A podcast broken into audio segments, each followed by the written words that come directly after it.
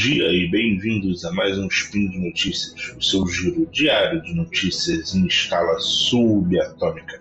Meu nome é Matheus Berlandi e hoje é dia 19 Caosian do calendário Decatrian e dia 27 de setembro do calendário Gregoriano.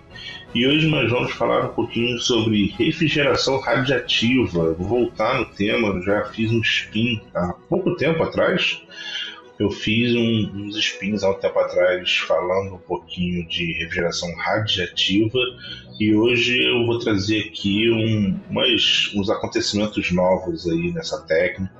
E, mas tudo isso depois da vinheta. Speed Notícias.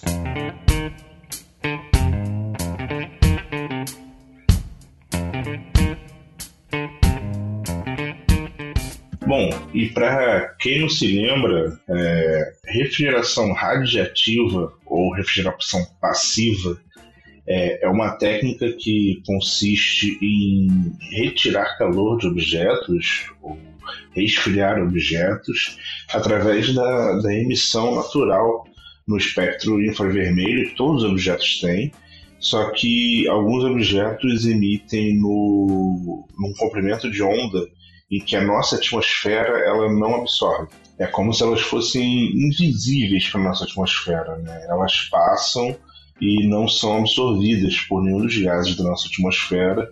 Então, essa radiação nessa faixa de comprimento de ondas, ela é expulsa pro, pro espaço, né? Ela, tipo, qualquer emissão nesse comprimento de onda aqui na Terra vai direto para o espaço, sem nenhuma distorção pela nossa atmosfera. E aproveitando esse efeito, então você pode retirar calor do, de um objeto é, sem, sem necessidade de gastar energia para isso, né? Só fazendo com que a própria emissão dele já resfrie ele o suficiente para ficar diferente da temperatura onde que ele estiver, estiver inserido, né, da temperatura ambiente dele.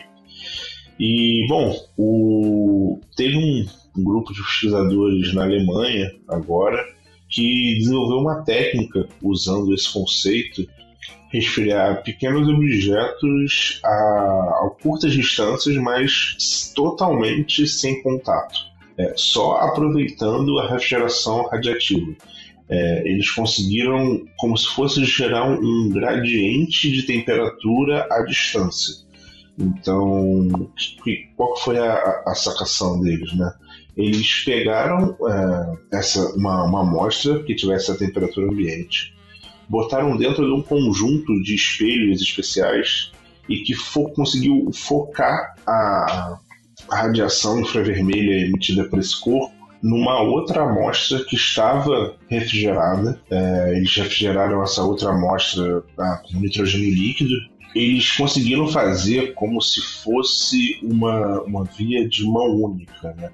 como se essa amostra tivesse só emitindo calor e não sendo, não reabsorvendo calor por nenhuma outra fonte ali. E com isso eles refrigeraram uma, uma amostra de um, um óxido de alumínio é, para bem, bem perto da temperatura do nitrogênio líquido. O que é um feito muito bom, considerando que não teve gasto nenhum energético envolvido nesse resfriamento. É, eles conseguiram resfriar uma amostra à distância. Né? Então, sim, obviamente você tem que considerar que o, existia uma, uma fonte de refrigeração no, na parte fria, né, que recebia, que gerava esse gradiente de temperatura. Mas para refrigerar diretamente a amostra, não, não teve gasto energético nenhum envolvido. E isso é uma técnica que pode ser muito útil dentro de laboratórios. É, eles dão o, o exemplo no artigo de é, fluidos que precisam ficar é, em ponto de, de, super resfriamento, né?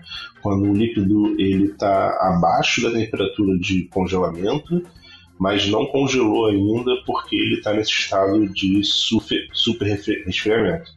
É, isso acontece naturalmente em algumas plantas, em algumas coisas que vivem em ambientes extremamente ó, frios, é, é um mecanismo que acontece naturalmente, já é uma, é uma coisa bem estudada, as pessoas compreendem bem os mecanismos, mas é uma coisa difícil e cara de se fazer em laboratório, porque qualquer mínima perturbação que você tenha no, nesse fluido, ele vai congelar. Ele vai, qualquer coisinha que você tem ali, ele congela. Então, mesmo as técnicas que está usando para resfriar podem perturbar o líquido e fazer ele congelar. E para estudar isso é bem difícil, em termos de aparato, assim, né? Então, essa seria uma técnica que poderia facilitar é, esse tipo de estudo, porque você, se você posicionar a sua amostra no centro desse, desse aparelho, dessa distância focal, ela vai refrigerar e vai refrigerar com um zero de perturbação, porque é só a emissão natural dela de infravermelho que está refrigerando ela. Eles demonstraram que também não é uma coisa é, custosa, o, o, o, aparato em si para fazer isso seria, em termos de tecnologia, assim, relativamente simples. E é uma técnica que eles estão agora desenvolvendo e, e, melhorando e demonstrando. Foi, isso tudo foi muito mais um teste de, de conceito do que realmente uma viabilidade tecnológica. Assim. Eles ainda estão aprimorando para que isso possa ser mais utilizado em laboratórios. Mas foi um grande teste de conceito que se provou certo, que ainda não tinha sido provado experimentalmente que esse tipo de coisa poderia acontecer, assim.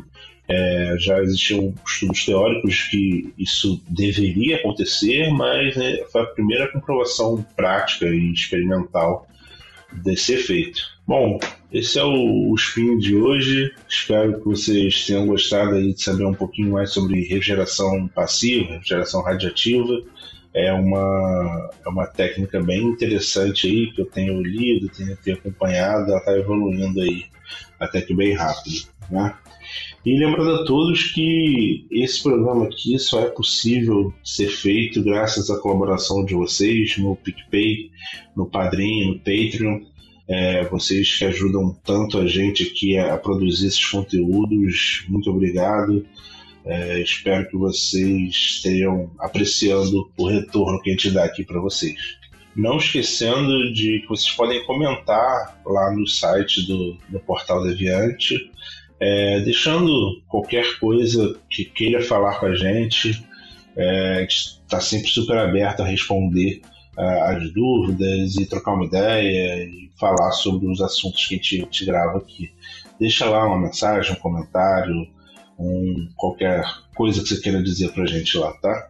Muito obrigado e até amanhã.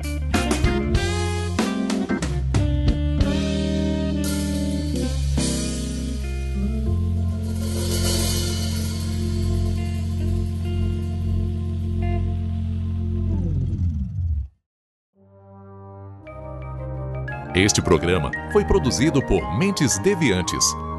deviante.com.br.